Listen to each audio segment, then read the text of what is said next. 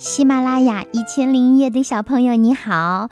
我是在喜马拉雅上给孩子们讲了八千多个音频的小月阿姨。我讲了不少的绘本，但更多讲的是经典的长篇儿童小说，比如小月阿姨自己写的《和木棉花说话的孩子》、高尔基的童年等等。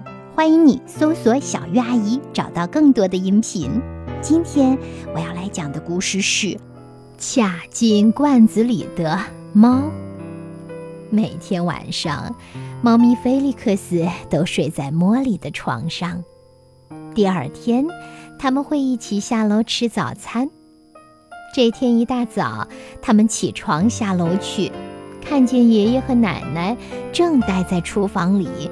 奶奶气呼呼地跺着脚：“有人偷吃了面包，瞧瞧。”他举起了面包，果酱也被偷吃了不少。不，不是我。爷爷赶紧摇摇脑袋，不是我。茉莉也摇了摇脑袋，难道是菲利克斯？菲利克斯当然知道不是他。到了夜里，大家都睡下了，菲利克斯从茉莉的床上跳了下来。他悄悄地溜下楼梯，一定要抓住那个偷吃的贼。他钻进碗柜里，仔细地瞧啊瞧，又趴在水台上，认真地看啊看。他钻进食品柜里，紧紧地、仔细地盯着每一个角落。猜猜他看见了什么？在果酱瓶子里。有一只灰老鼠正舔着最后一点草莓果酱。菲利克斯趴下身子，一点点地向前挪着步子，一点点，又一点点，直到……咻！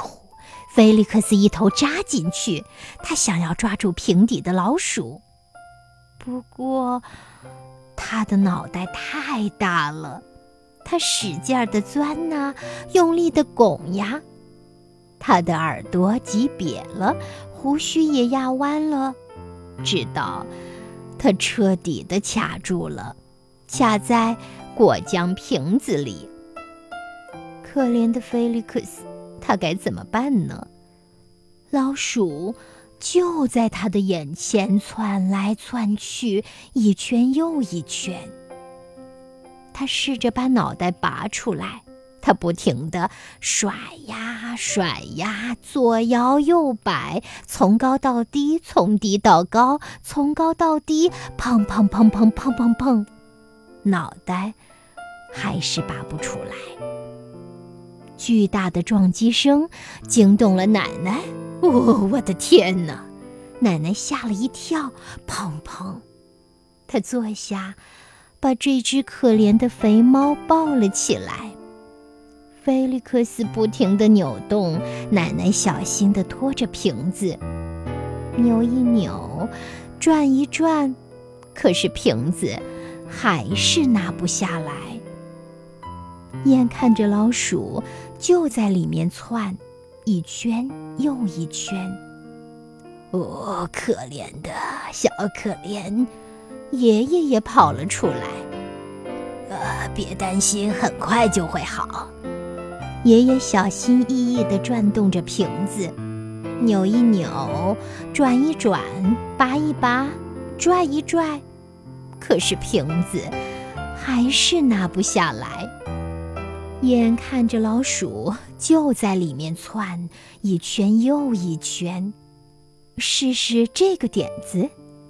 爷爷抱着菲利克斯，奶奶抓住果酱瓶子，拉呀拉呀，用力拉呀，扯呀扯呀，使劲儿扯呀。菲利克斯依旧卡着，卡在果酱瓶子里。没办法，奶奶只好叫醒了茉莉，也许她能帮上点忙。可怜的菲利克斯，茉莉给了他一个。大的拥抱。新一轮的拔河比赛又开始了，这一次大家都上场了。奶奶抓住瓶子，不停地扭呀扭呀，用力扭啊。爷爷抱着菲利克斯向后拔呀拔呀，使劲儿拔呀。可是，菲利克斯依旧卡在罐子里。可怜的菲利克斯生气极了，是的，他生气了，非常非常生气。他上下挥动着脑袋，砰砰砰，砰砰砰，砰砰砰，砰砰砰。突然，啪！小老鼠飞了出去，啪一声，它掉了下来，然后呲溜一下跑了出去。哦，它不会再回来了。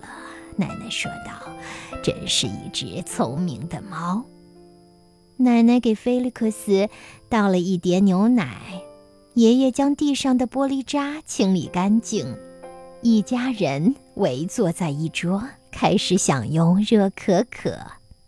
喝完最后一口，就到了睡觉时间。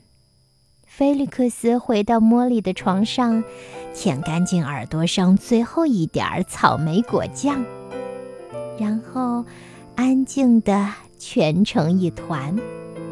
晚安，菲利克斯，茉莉轻轻地说道：“该做个美梦了。”